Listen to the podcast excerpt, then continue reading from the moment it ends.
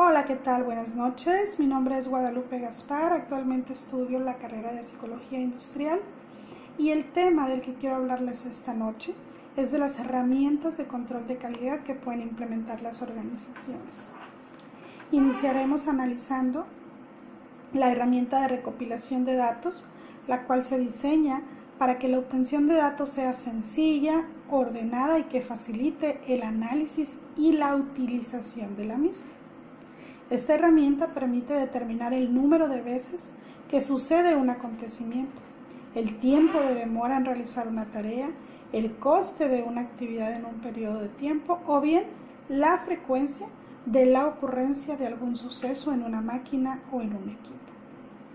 Antes de iniciar el diseño de una hoja de recopilación, hay que reflexionar sobre lo que realmente se desea conocer y debemos considerar que esta herramienta debe lograr contestar tres cuestionamientos.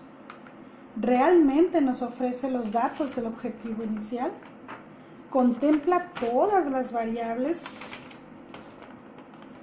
¿Es factible realmente la obtención de la información impresa en este diseño?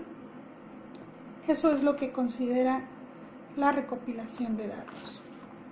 La segunda herramienta que vamos a ver es el diagrama causa-efecto, también llamado diagrama Ichikawa, diseñado por el ingeniero químico japonés Kaoru Ichikawa.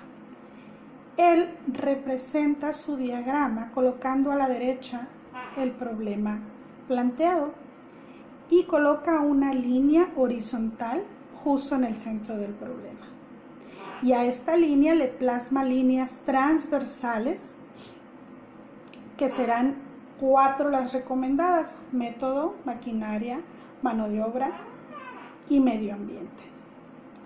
A estas, que son las categorías, se le agregan pequeñas líneas horizontales en las cuales se agregarán las posibles causas de ese problema planteado y estas causas se determinan con un equipo de trabajo que pueda ofrecer lluvia de ideas, que conozca eh, el área y que pueda ofrecer posibles eh, ideas y aportaciones que pudieran haber sido las causas.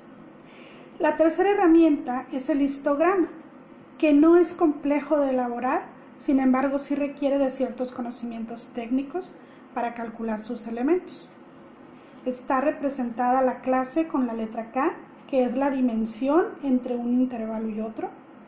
Está representado con la R, el rango, que es la dimensión entre los valores mínimo y máximo. Y está representado con H, la frecuencia, que es el número de elementos que posee la muestra.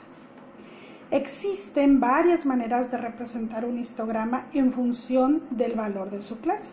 Puede ser una sola clase, pocas clases, gran número de clases que están representadas en una gráfica en forma de U.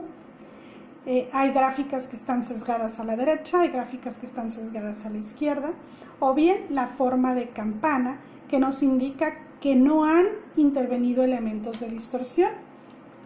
Un histograma es una fotografía, una fotografía instantánea. Mientras más barras haya, tendrá efecto de lupa se observarán las desviaciones de mejor manera. Se recomienda hacer un proceso de histograma por un periodo de tres meses para observar un comportamiento consistente. Gracias.